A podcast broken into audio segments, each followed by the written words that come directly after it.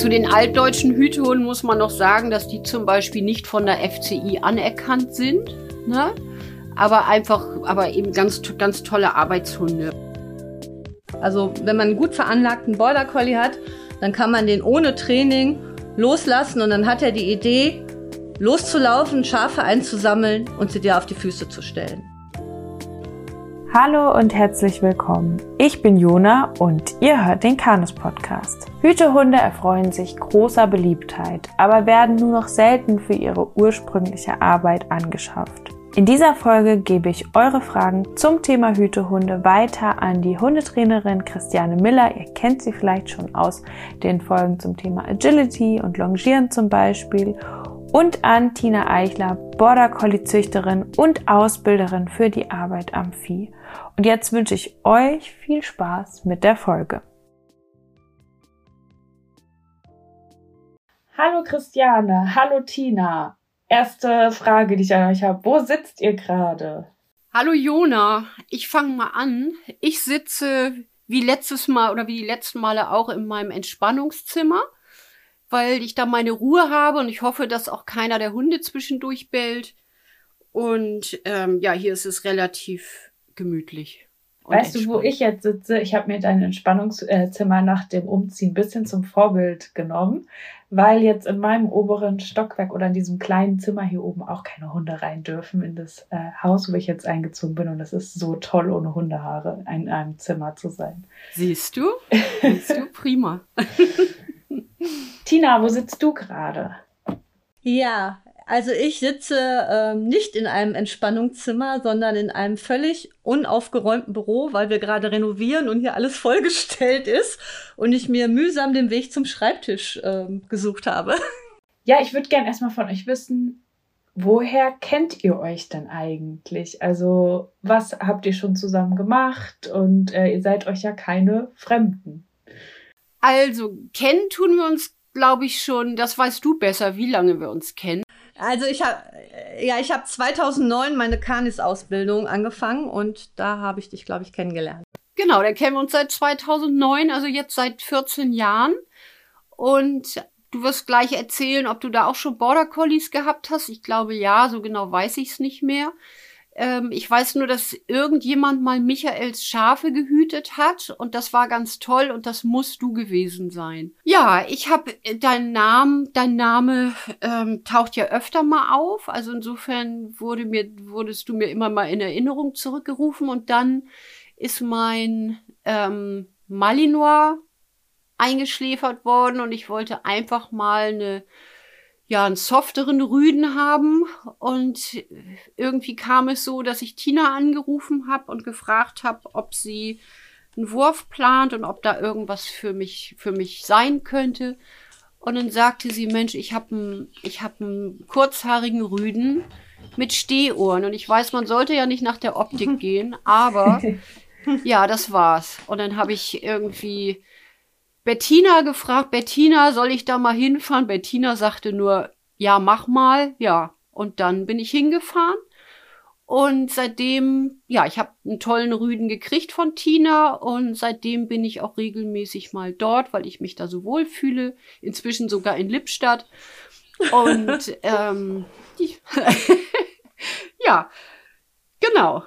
Und da ich auch in Zukunft vorhabe, Trials zu laufen, also Wettkämpfe, bei Wettkämpfen mitzumachen, ähm, muss ich Tina natürlich auch öfter mal fragen. Ja, aber 14 Jahre kennen wir uns jetzt. Ja, das heißt, du hast ja schon erzählt, du hast ähm, ein Mali gehabt äh, und hast ein Border Collie. Was hast du denn noch so für Hütehunde ähm, gehabt oder hast du aktuell, Christiane?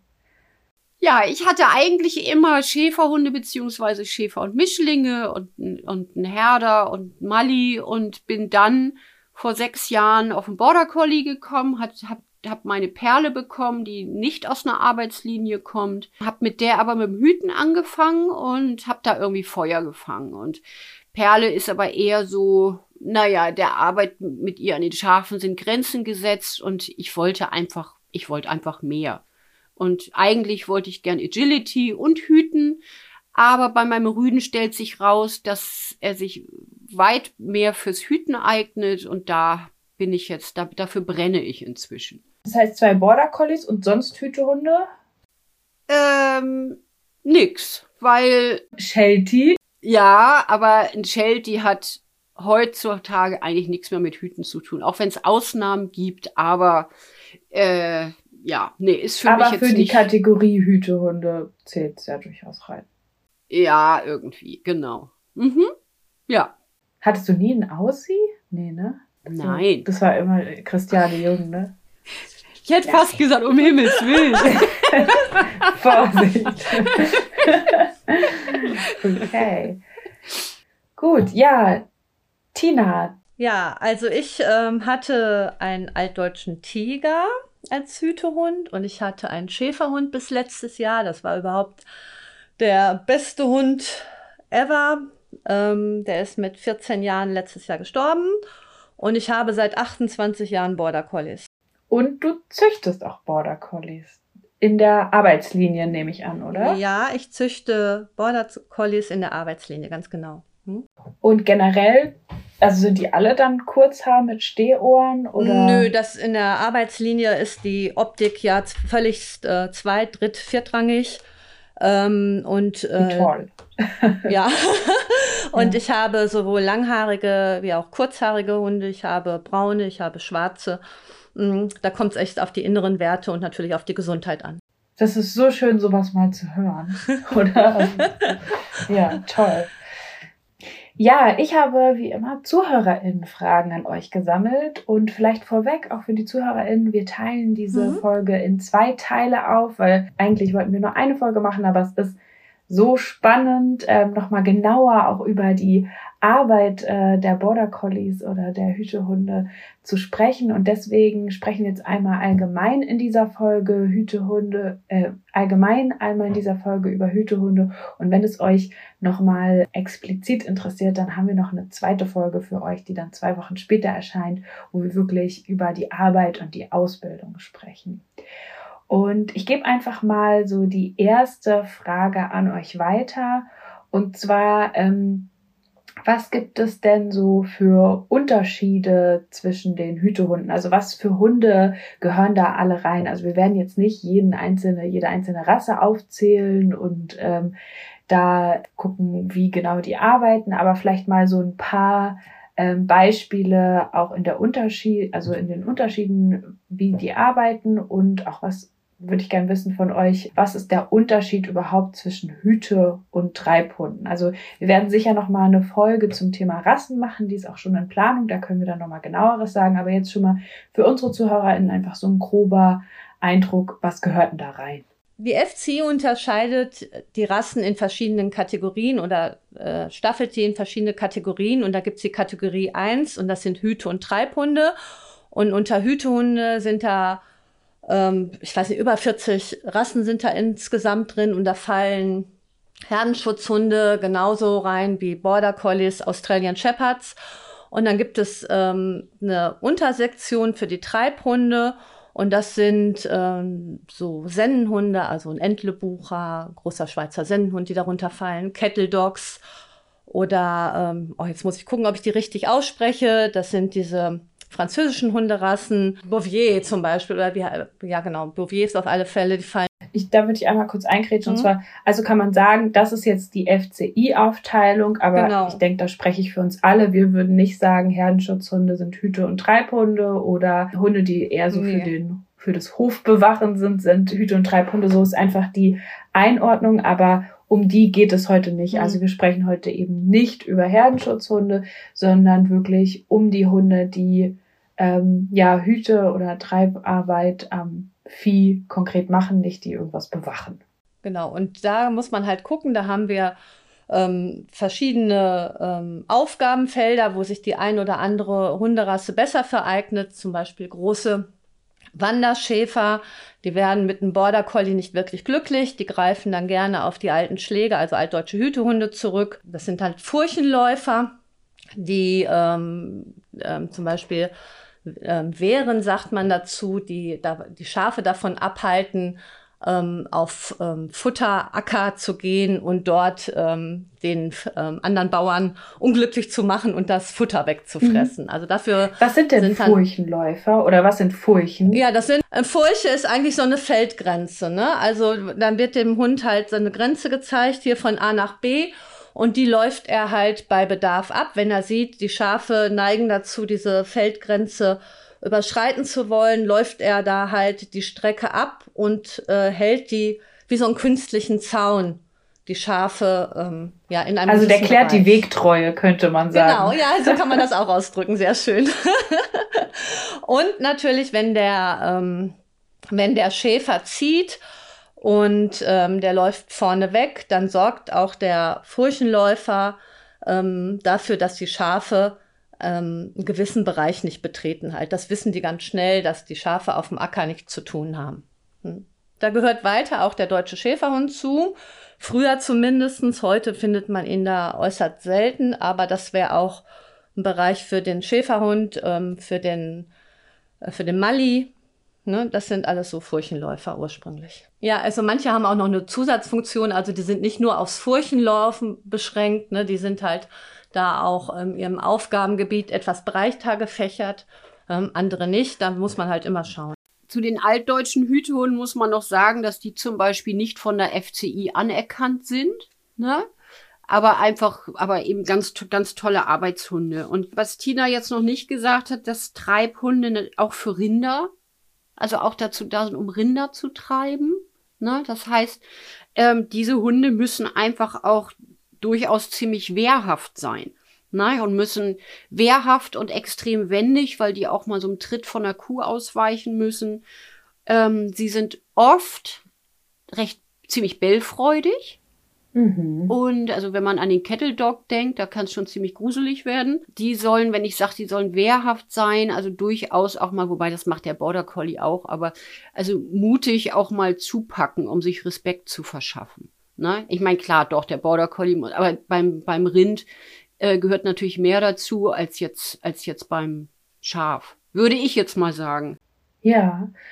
Und wo ist jetzt der Unterschied zum Beispiel zwischen altdeutschen Hütehunden und so Geschichten wie Border Collie oder Australian Shepherd? Ja, also der Border Collie ist ein Koppelgebrauchshund. Das heißt, der ist in erster Linie, was der genetisch mitbringt, ist, dass er die Schafe einsammelt und zum Schäfer bringt. Also wenn man einen gut veranlagten Border Collie hat, dann kann man den ohne Training loslassen und dann hat er die Idee, loszulaufen, Schafe einzusammeln und sie dir auf die Füße zu stellen. Das ist so. Krass. Das, ja, das ist so die Grundidee beim Border Collie. Er hält die Schafe dem Schäfer zu. Man sagt auch, die haben so ein eingebautes Navigationssystem. Wenn die in Großbritannien, da kommt er ja her, der Border Collie, wenn man die halt schickt und dann sind die ja auch außer Sicht, dann laufen die diese hektargroßen Koppeln ab und laufen die in einem riesen Bogen ab, dass auch alle Schafe mitgenommen werden und dann wissen die genau, wo der Schäfer steht und in welche Richtung sie die wieder treiben müssen. Ganz viele unserer Hörerinnen haben ja wahrscheinlich in der Masse am meisten Border Collies und Aussies. Das sind ja schon so zwei sehr gängige Rassen.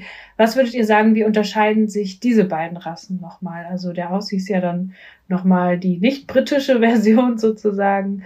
Ähm, aber wo würden die, wo würde man eher einen Australian Shepherd einsetzen und wo würde man eher einen Border Collie einsetzen?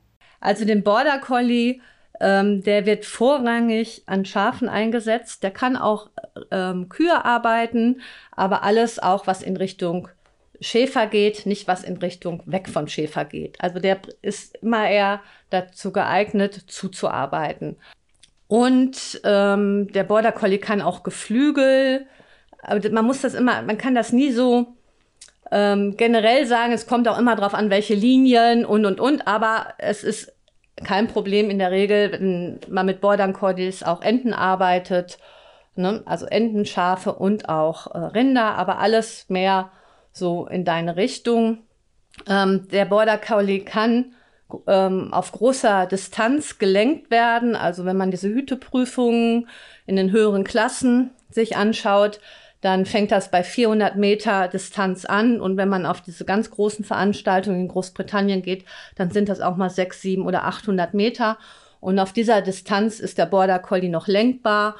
in äh, ja auch kleinschrittig lenkbar und hat da eine hohe Bereitschaft, auch noch dazu zu hören, was ich mir beim Australian Shepherd etwas schwierig vorstelle. ähm, aber da kann die Christiane vielleicht auch ein bisschen mehr zu sagen. Ja, jetzt muss ich mich mal outen, wenn ich die Frage beantwortet, wie arbeitet der Aussies, ich jetzt noch nicht wirklich viele gut arbeitende Aussies gesehen habe.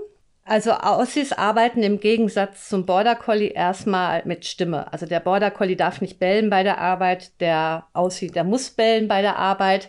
Und der Aussie ähm, treibt natürlich, äh, das Vieh hatten wir ja gerade auch schon mal, äh, dass er Rinder treibt. Da hat man immer so ein bisschen so den Cowboy äh, auf dem Pferd, den Aussie und die Rinder vorweg am Arbeiten, so vor Augen. Und der Aussie darf auch im Gegensatz zum Border Collie greifen. Der greift ganz gerne mal so ins Hinterbein, wenn das Vieh halt äh, nicht vorwärts geht.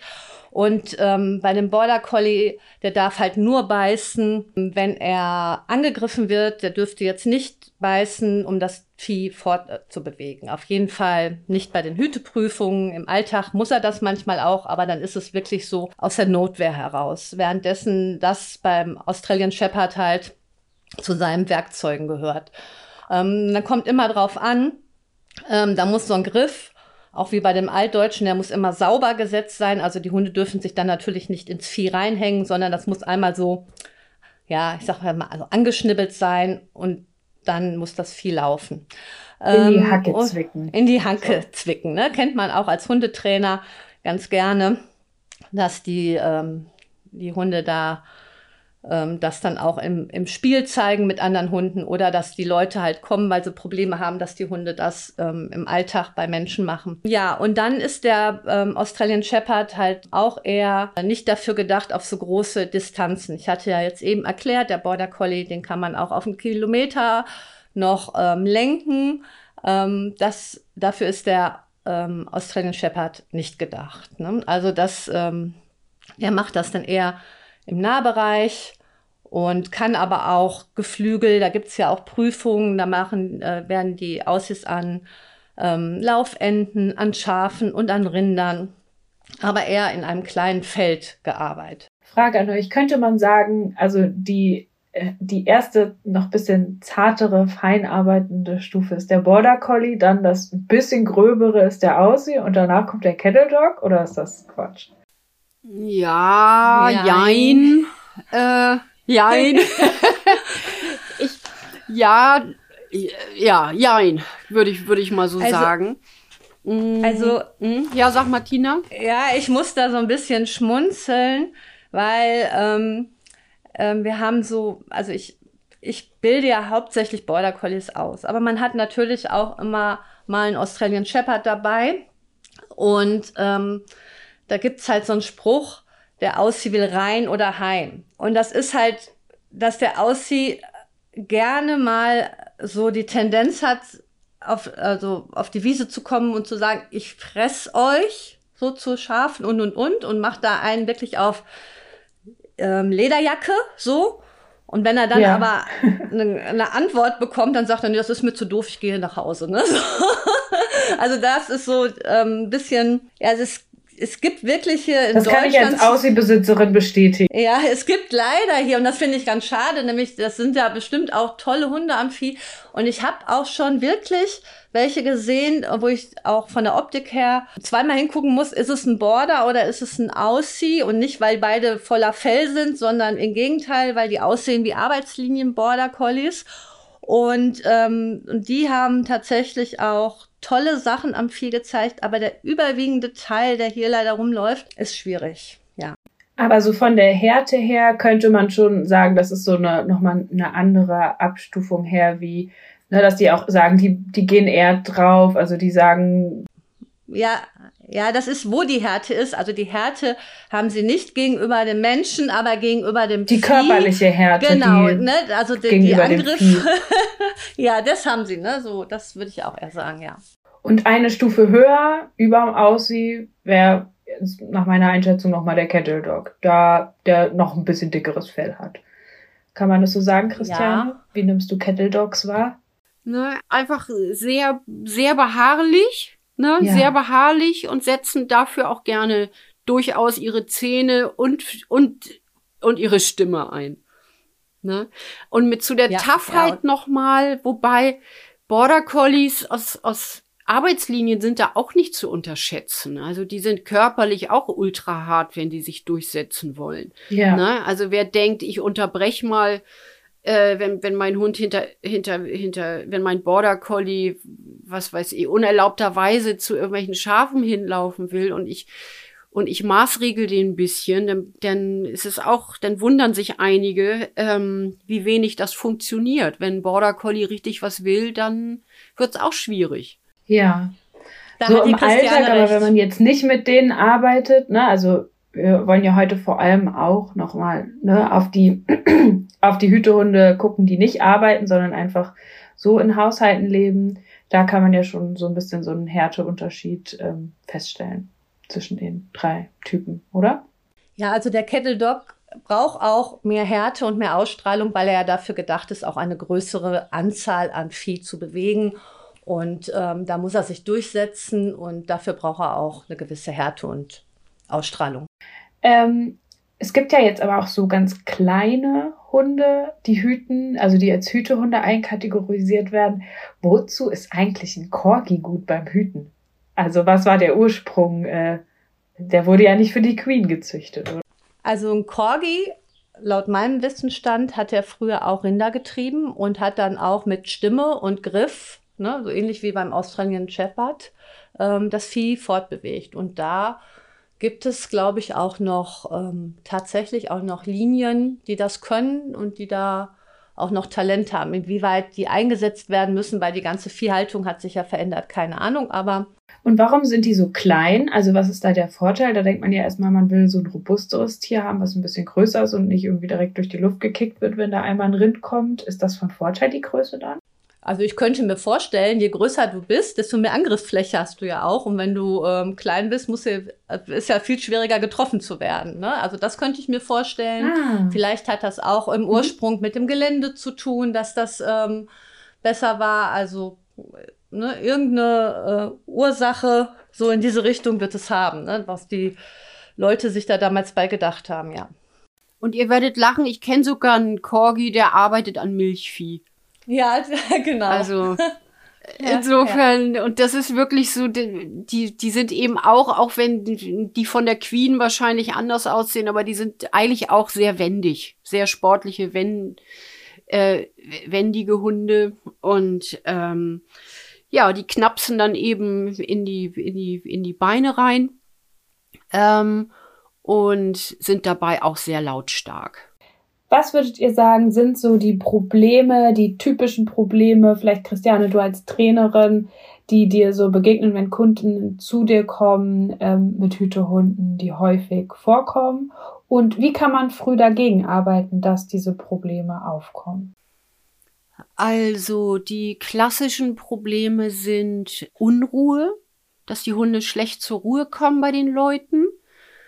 Ähm, dann ist es oft, dass die ziemlich geräuschempfindlich sind, zu geräuschempfindlich. Dann ist es ganz, also der Klassiker ist, mein Border Collie äh, jagt Autos, ne, oder Radfahrer oder Jogger. Ähm, und dann sehen wir durchaus auch Border Collies im Rahmen von Verhaltensstörungen. Also wenn ein Hund dazu neigt, also Verhaltensstörungen zu entwickeln, ist es eigentlich echt der Border Collie. Ähm, das geht von mein, mein Border Collie jagt Flugzeuge am Himmel über ähm, mein Hund schnappt nach Fliegen, die gar nicht da sind, bis zum Schattenjagen. Mhm.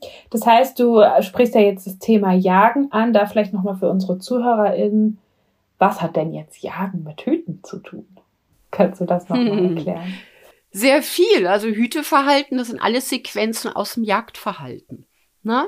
Ohne dass der Hund, ohne dass der Border Collie reinpackt und äh, das Schaf killt und dann zum Schäfer trinkt. Äh, Das wär trinkt, unsaubere Zum Arbeit, Schäfer ja. trinkt. Das wäre, das ist, das ist nicht, das ist nicht gewünscht. Nein. Naja, also insofern hat das sehr, sehr viel mit, ähm, mit, Jagd, mit Jagdverhalten zu tun.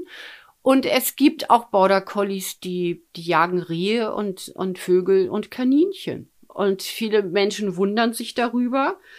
Ähm, aber das ist, ich, also es ist nicht unnormal. Nö. Also die Kette im Jagdwalten jagen ist ja nicht ein Trieb und der heißt hinterherrennen, sondern wir gehen, also wir haben eine Kette, die ähm, beim Wolf noch sehr deutlich ist und bei verschiedenen Hunden eben herausgezüchtet ist. Und beim Border Collie ist es eben ja dieses Fixieren und Anpirschen, ne? dieses, was man so sieht, dass die sich so ducken und dann runterlegen ganz mhm. schnell und die ganze Zeit gucken. Ähm, und das ist eben Hüten und eben deswegen ein Teil der Jagdkette, der ganz doll herausgezüchtet worden ist. Genau.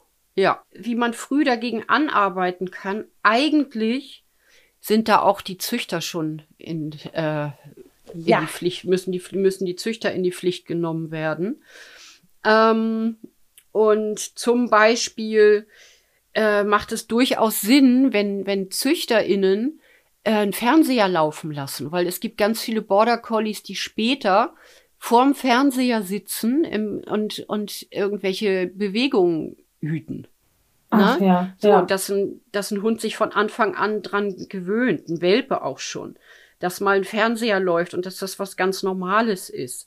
Oder ähm, was die Geräuschempfindlichkeit der Border Collies anbelangt, die müssen ja auch geräuschempfindlich sein, weil sie einfach diese, wenn sie, wenn sie 600 Meter weit von ihrem Menschen entfernt sind, von dem Schäfer entfernt sind, müssen sie das noch hören können. Dass mal was fallen gelassen wird, dass die dass die Hunde auch im Alltag, im häuslichen Bereich äh, Staubsauger früh kennenlernen äh, und dass mal eine Gabel runterfällt und wenn der kleine Welpe darauf ein bisschen unsicher reagiert, dann wird die Gabel noch mal fallen gelassen. Also es sind alles Sachen, die schon oder oder den Hund mal mit die Welpen mit auf dem Spaziergang nehmen, dass die schon mal sich an Autos gewöhnen, ne? also an die Geräusche.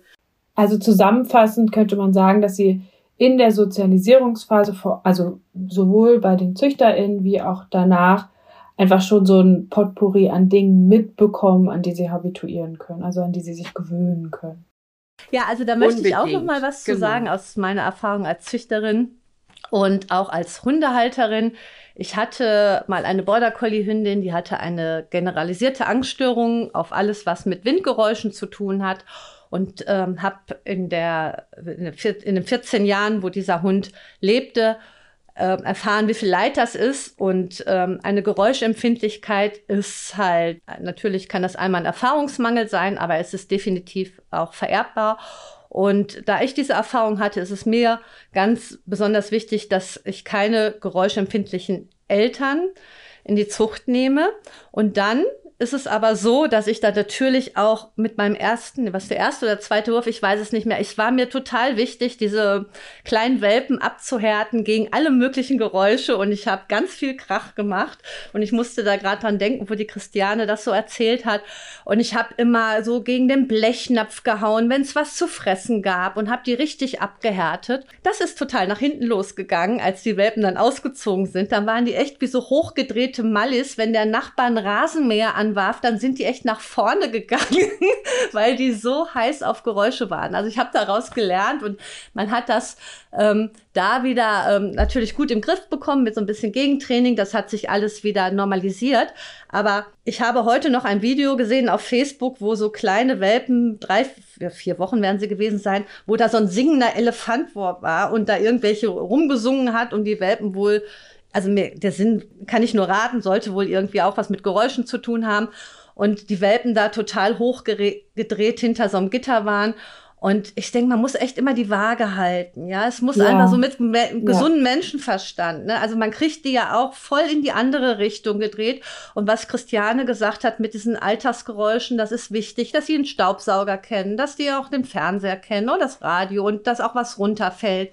Aber man darf das auch züchterisch nicht übertreiben. Jetzt ähm, sind die sind die kleinen Hütehunde, der kleine Aussie, der kleine Border Collie, aber beim Menschen und der Mensch möchte die Dinge richtig äh, angehen. Auf welche Faktoren sollte man dann vor allem in der Erziehung gerade am Anfang beim Welpen, beim Junghund setzen? Ja, also ähm, für die Menschen, die sich dann Hütehund ins Haus geholt haben, ist besonders wichtig, auf Frustrationstoleranz zu achten. Ein Hütehund, wenn man den nicht bremst, ähm, ist 20 Stunden am Tag aktiv. Also natürlich gibt's da auch Unterschiede. Aussies sind auch sehr aktiv, aber jetzt ein Border Collie aus einer Arbeitslinie oder ein Kelpie oder ein Kettle Dog ist nochmal wieder eine ganz andere Liga. Ähm, und wenn es um die Frustrationstoleranz geht, klar, diese Hunde wollen gerne beim Menschen sein, aber sie dann mal nicht mit ins, nicht mit ins Wohnzimmer lassen, eine halbe Stunde und es auch aushalten, wenn der Hund dann Theater macht oder ähm, sie hinterm, hinterm, hinterm Treppenschutzgitter lassen oder auch mal kurz in der Box parken. Ne? Und auch wenn man den Hund im Auto mitnimmt, auch da mal in der Box lassen, während man einkaufen geht. Natürlich, wie gesagt, nicht zu lange, ne? Äh, noch kurz gehalten, aber dass der Hund sich daran gewöhnt, dass einfach nichts passiert. Das ist das A und O. Äh, man muss viele dieser Hunde zur Ruhe zwingen, was dem, was den Menschen auch wieder recht schwer fällt.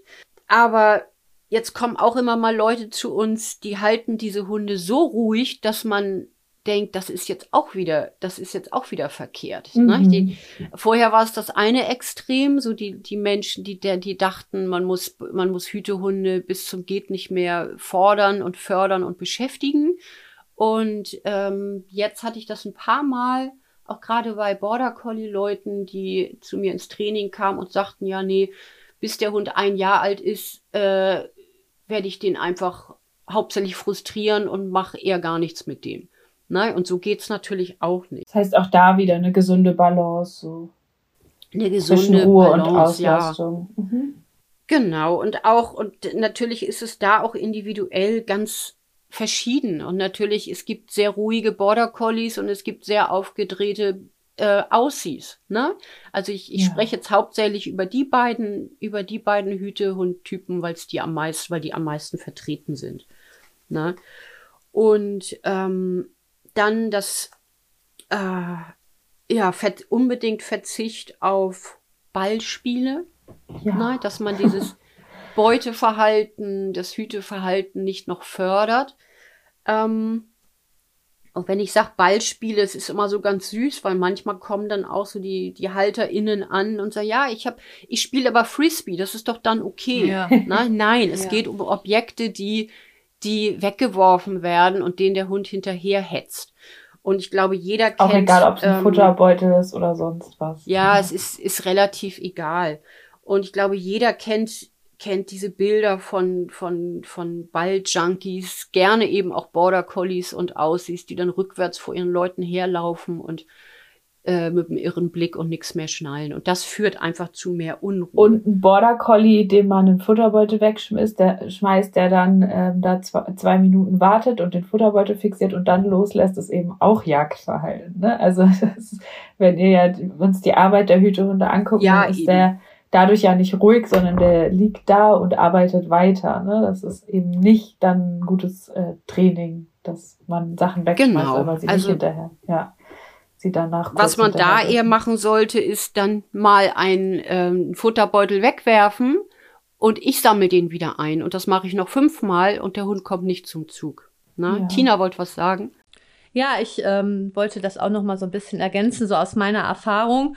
Ähm, ich finde das total richtig, was du gesagt hast und mit der Ruhe halten. Und das ist auch, das hat sich so ein bisschen mehr äh, rumgesprochen, dass man das bei den Hütehunden heutzutage machen sollte. Ähm, was ich persönlich noch sehr wichtig finde, ist das, was denn in den Phasen gemacht wird mit dem Hund und ob überhaupt was mit dem gemacht werden muss, wenn er wach ist. Ja, also wenn ich ähm, mhm. ähm, dann in diesen Wachphasen den Hund wieder reizüberflute und sei es mit dem Ball spielen oder ihm besonders viel Entertainment bieten muss. Da ist aus meiner Erfahrung, wird dann auch einfach zu viel gemacht, anstatt dem kleinen Hund erstmal die Möglichkeit äh, zu geben, seine Umwelt einfach zu erkunden und damit klarzukommen. Ne? Da wird dann schon früh darauf hingearbeitet, was man für sich für äh, was man zum, für ein Ziel hat mit dem Hund, ist es im sportlichen Bereich. Ne? Ähm, da wird dann viel schon Richtung ähm, Fußarbeit vielleicht gemacht oder auch Richtung äh, Motivationsaufbau. Ne? Und dann wird der Hund wieder hingelegt. Ja, und da versäumen die Hunde häufig irgendwie ähm, ja normalen ähm, ja, ihre Umwelt normal kennenzulernen. Manche Hunde können gar nicht spazieren gehen, ohne dass sie beschäftigt werden von ihrem Halter, ne? weil sie das ja. schon früh gelernt mhm. haben, dass man irgendwelche Suchspiele macht um die Bäume rum oder sonst was. Aber normales Spazierengehen ja. mit Schnüffeln, ähm, das ähm, wird denen in der jungen, in der jungen Phase schon irgendwie genommen, dass das möglich ist.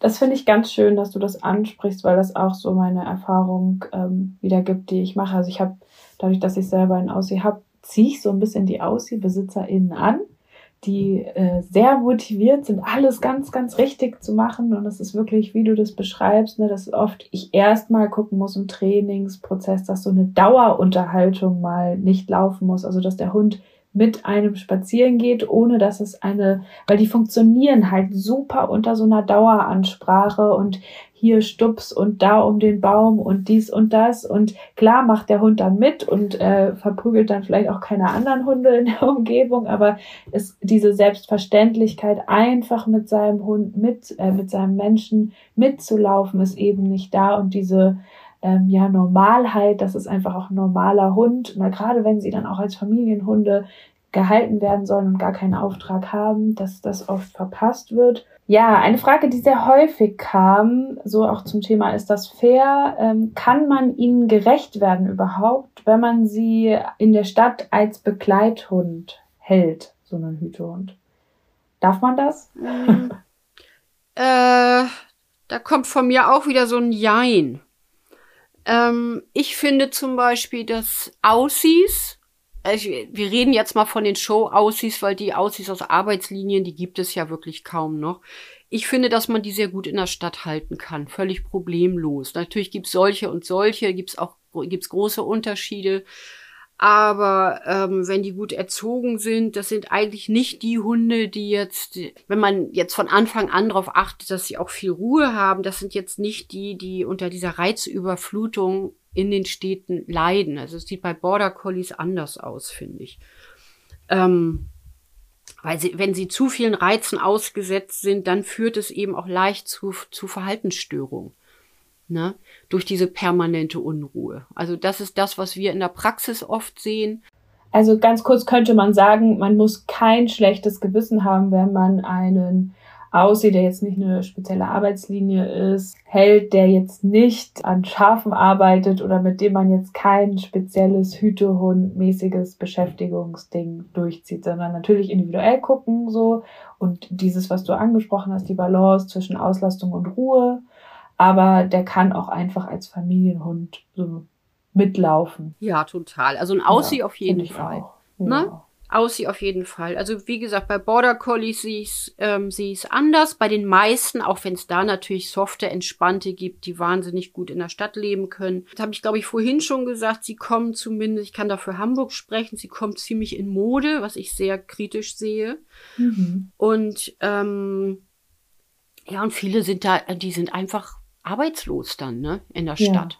Und nur am Rad herlaufen irgendwie, das, das reicht denen nicht. Ne? Und das gleiche gilt auch für, für Kelpies und für Kettle Dogs. Wie ist es, wenn man ne? jetzt zum Beispiel das mit Nasenarbeit ausgleichen würde? Also Nasenarbeit ist ja sowas, was für die meisten Hunde universell eine ganz schöne Geschichte sein kann. Also wenn man irgendwie sagt, ja, ich habe einen Border Collie in der Stadt, ähm, aber ich gehe, keine Ahnung, ähm, einmal in der Woche mit dem Trailen oder sowas.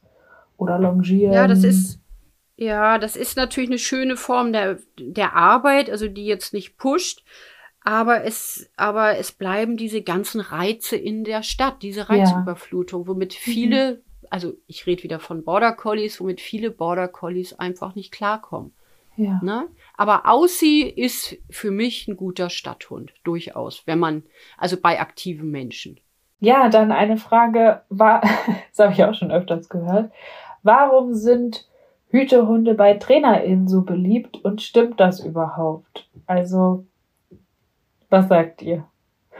Ja, ich finde das, ich finde, das stimmt durchaus. Ähm, ne? erstmal ne? mögen TrainerInnen, ähm, die lieben, nicht mögen, sondern lieben die Herausforderung und lieben schwierigere Hunde bis sie mein Alter erreicht haben, wo man dann irgendwann auch keinen Bock mehr drauf hat. ne? ähm, und sie sind einfach, wenn man sie, wenn man sie zu nehmen weiß, gut erzogen hat und auf ihre Bedürfnisse Rücksicht nimmt, es sind einfach wahnsinnig angenehme Begleiter. Ja. Ne? Und ähm, als, als Hundetrainerin brauche ich eigentlich auch einen Hund, der mit anderen Hunden verträglich ist. Und das trifft bei den Hütehunden eher zu, als wenn ich mir jetzt ein, als wenn ich mir einen deutschen Schäferhund kaufe. Ne? Wobei Border Collie Rüden, ja, sind nicht so, aber, aber Hünden, Hünden schon und ja, gute, angenehme Begleiter. Was nicht heißt, dass es nicht eben. sehr viele pöbelnde Aussies im Training gibt, aber genau, aber ein Aussie ist kein Terrier so, ne? Sollten Arbeitslinien wirklich nur an Schaf- bzw. ViehbesitzerInnen verkauft werden? Also, ähm, Arbeitslinie kann man dann, also ich rede jetzt nochmal vom Border Collie, da gibt es ja inzwischen nicht nur die Hütelinien, sondern auch sogenannte Sportlinien. Da geht's in Richtung Agility. Ne? Und ähm, da kann man jetzt, äh, die brauchen jetzt nicht unbedingt Schafe, aber ansonsten von mir klares, beides klares Ja. Nur wenn mit denen gearbeitet wird, weil wozu die Gegenfrage wäre auch, wozu, wozu kaufen sich Leute äh, Hunde aus Arbeitslinien, wenn sie mit denen nicht arbeiten wollen. Na, ist was anderes, wenn man so einen Hund aus dem Tierschutz nimmt, dann muss man sie, müssen die, muss man sich da irgendwie durchbeißen, aber ansonsten, ähm, ja, die sollten wirklich nur an, an ViehbesitzerInnen verkauft werden. Tina, was sagst ja, du? Ja, also ich sage das, äh, bin da ganz bei dir. Man müsste jetzt erstmal gucken, Arbeitslinie, da könnte man jetzt über die Definition sprechen. Für mich ist das, wenn die Eltern und Großeltern halt auch am Vieh gearbeitet haben, spreche ich von einer Arbeitslinie und dann hat die Nachzucht, äh, Nachzucht daraus definitiv auch an Menschen zu gehen, die diese Hunde am Schaf fördern oder am Vieh. Das heißt, das wäre der Idealzustand, dass dann diese Hunde auch nur in Hände abgegeben werden, die wirklich dazu ja, gezielt. Also ja, ganz genau. Da muss ich, ähm, da kann man jetzt noch, ja, ich kann jetzt noch mal was ergänzen dazu, dass es natürlich auch in Arbeitslinien vorkommt, dass äh, sich trotz, dass die Eltern am Vieh arbeiten, äh, der ein oder andere Hund mal nicht dazu eignet. Und dann ist es natürlich völlig legitim, ähm, dass dieser auch an Nicht-Viehbesitzer ähm, abgegeben wird.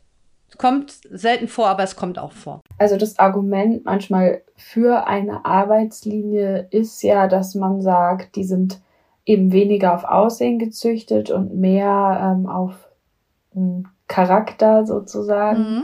Natürlich eben dann auch auf den Charakter in der Arbeit, aber vielleicht auch generell ähm, da so ein bisschen, ja, kann man das sagen, sauberer in der Zucht. Ja, die sind auf jeden Fall klarer und sich deswegen eine Arbeitslinie anzuschaffen, weil man sagt, äh, ja, da habe ich äh, weniger diese Probleme vielleicht mit Verhaltensauffälligkeiten, Allergien oder sie, die durch die Genetik kommen. Ja, das kann man garantiert so sagen. Also die Arbeitslinie sollte in ihren Verhaltensweisen auf jeden Fall klarer sein, anders als jetzt diese Sport- oder Mischlinien. Und die sind auch ja, reiner in ihrem Verhalten. Ne? Da ist das nicht so häufig, ähm, dass die zum Beispiel nicht hütbare Objekte hüten und, und, und. Also die sind halt, also das können wir nicht gebrauchen. Wir können auch keine überdrehten Hunde gebrauchen bei der Arbeit. Aber die Frage ist, warum möchte ich als Normalhalter dann unbedingt so einen Hund, der selektiert wurde,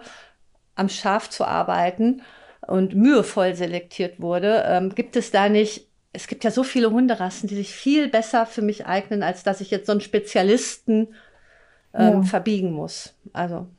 Ja, das heißt, je spezialisierter der Hund, desto mehr Gegenbiegungsarbeit muss man machen, wenn man ja. den eben halt gerade ja, also, im Alltag so halten will und äh, nicht auch nicht arbeiten will ja, so einen hochspezialisierten Hütehund, ob es jetzt ein Australian Shepherd oder es ein Border Collie ist, ähm, warum muss ich mir den anschaffen, um dann zu sagen, ich gehe damit Main Trailen? Da gibt's ja viel talentiertere Hunde, die wieder darauf spezialisiert, äh, spezialisiert sind, mit Nase zu arbeiten und äh, da voll drin aufgehen, die man sich genauso gut anschaffen könnte und die noch top als Familienhund geeignet sind. Mhm. Ja. Gut, dann äh, noch eine Frage. Ich hätte gerne einen ähm, Hütehund, aber Social Media sagt ja quasi, die sind unhaltbar als Sterblicher. Was würdet ihr dazu sagen? Ich finde, dass ein Aussie, wieder nicht aus Arbeits, nicht aus einer Arbeitslinie, ähm, sich durchaus nicht nur für die Stadt eignet, sondern wenn es auch gerade vielleicht, wenn es eine Hündin ist, sich auch für Hundeanfänger eignet und dass die oft gar nicht so anspruchsvoll oder schwierig sind. Trotzdem würde ich solche, würde ich jemand, der sich so einen Hund anschaffen möchte, immer fragen, wozu, wozu möchtest du den haben? Findest du ihn jetzt, natürlich muss man seinen Hund auch schön finden. Wenn man kurzes Fell mag, kauft man sich jetzt nicht unbedingt einen Schafpudel und, ne, und umgekehrt. Aber was hast du mit dem vor? Bist du wirklich ein aktiver Hund? Aber kannst du dich auch so durchsetzen, dass du den Hund mal zu sein, also dass du dem, dass du dem ordentlich Ruhe verschaffen kannst und ihn dazu auch zwingst. Ne? Aber ansonsten, ja. Also ich würde auch sagen, gerade bei den Aussies gibt's einfach total von bis. Also da ist wirklich so von echt also gerade auch so Mini-Aussie-Mädchen, die richtige Mäusis sind, da sagst du einmal, hör mal auf mit dem Quatsch. Und dann sagen die, okay, das mache ich nie wieder, bis zu richtig hart nachfragend und immer wieder beharrlich sagen, ich weiß aber, was ich will und wer ich bin. Und dann belle ich dich aber mal ganz laut an oder werd auch sehr frustig, schnappig mit Sachen. Also ich finde, dass die auch einfach so eine Range mit sich bringen, dass man gar nicht das so, also pauschal sagen kann. Und ich finde schon, dass sie dadurch, dass sie so hübsch sind und auch häufig gesagt wird, ja, die kannst du auch, ne? Wenn, also wenn wir jetzt auf Google-Beschreibungen gucken, ne, dann heißt es, oder in so Rasseporträts heißt es ja super Therapie, Begleithunde und ähm, ganz hoher Will to Please, wollen ja eigentlich nur gefallen und dass das eben auch nicht so einfach pauschal zu sagen ist. Ne? Also das ist da auch so ein bisschen auf der einen Seite ja Vorsicht, auf der anderen Seite muss man es auch nicht übertreiben mit der Vorsicht. Ja. Ja, so kann man das ja. zusammenfassen, genau. Ja, ja, ja, da gebe ich dir total recht. Und ich muss noch mal sagen, dass wenn man sich dann für einen Hütehund interessiert und weil einem die Optik so gefällt, dann kann man ja immer, wenn man, sage ich jetzt mal, ein mittelaktiver Mensch ist, der Freude hat, mit dem Hund am Rad zu fahren, wandern und und und, kann man immer auf die Showlinien gehen. Ja, die sind ja das sind ja oft ganz, ja, die haben ja oft mit dem Ursprung der, der Rasse nicht mehr viel zu tun, aber dies, das Äußere stimmt noch. Also von daher würde ich dann immer raten, in, in den Showlinien zu gucken. Und da kann man auch als Normalsterblicher fündig werden, ja. Ja, dann als Frage auch, ist ein Schäferhund ein Hütehund? Ihr habt es ja schon so ein bisschen angesprochen, aber jetzt nochmal konkret für unsere Zielgruppe der Schäferhundebesitzerinnen. Habt ihr da einen Hütehund? Also haben die da einen Hütehund an der Leine? Gilt für die dasselbe, was wir jetzt vieles gesagt haben für Border Collie und Aussie? Also heutzutage, also der Schäferhund, wie der, wie der Name ja auch schon sagt, der ist ursprünglich ein Hütehund. Ganz ursprünglich mal. Sowohl der deutsche als auch der belgische Schäferhund. Aber, und ich habe, glaube ich, neulich im Fernsehen noch äh, oder auf Bildern auch noch deutsche Schäferhunde gesehen an großen Schafherden. Ich weiß nicht, ob das irgendein Wanderschäfer aus der Lüneburger Heide war, das war keine Ahnung. Aber die Schäferhunde heutzutage sind hauptsächlich so in Richtung Schutz, Schutzhund gezüchtet. Schutzdienst. Und wenn man da, wenn man bei den Schäferhunden von Arbeitslinien spricht, dann geht es auch meist in Richtung Schutzdienst. Aber was man schon sagen kann, ne, das, was ihr gesagt habt mit ähm, keine Bewegungsreize und so, das das kann übernommen werden. Das kann übernommen werden, aber das kann auch bei, beim, Rott, auch beim Rottweiler übernommen werden. Ja. ne? So. Mhm. Also ich hatte ja selbst einen Schäferhund und ähm, auch ich gebe Christiane wieder recht. Ne? Der überwiegende Teil äh, wird heute anderen Aufgaben zugeführt, aber es gibt auch noch Linien, die tatsächlich noch an den Schafen arbeiten und sehr gut arbeiten. Und es gibt auch noch, ich glaube, einmal im Jahr ein Leistungshüten, was überwiegend auch mit Schäferhunden durchgeführt wird, was auch ganz spannend ist, was man sich gut mal anschauen kann. Ja, aber das sind dann nicht die schwarz-gelben tiefer gelegt. Ja. ja, dann vielen, vielen Dank für eure Einschätzung und ich freue mich jetzt ganz doll auf die Folge, wo wir uns nochmal die Arbeit der Hütehunde genauer angucken. Ja, sehr ja danke dir, Jona, und bis zum nächsten Mal. Ja, genau. Bis dann. Tschüss. Tschüss. Das war sie, die Folge zum Thema Hütehunde. Die nächste Folge erwartet euch wie immer Freitag in zwei Wochen. Ihr findet uns auf Instagram unter canis-kynos und mich auf Jona mit i und die Hunde. Wenn ihr mehr zu Canis Veranstaltungen und den Ausbildungen wissen wollt, dann schaut gerne vorbei auf canis-kynos.de. Und jetzt wünsche ich euch und euren Hunden eine gute Zeit. Bis dahin, tschüss!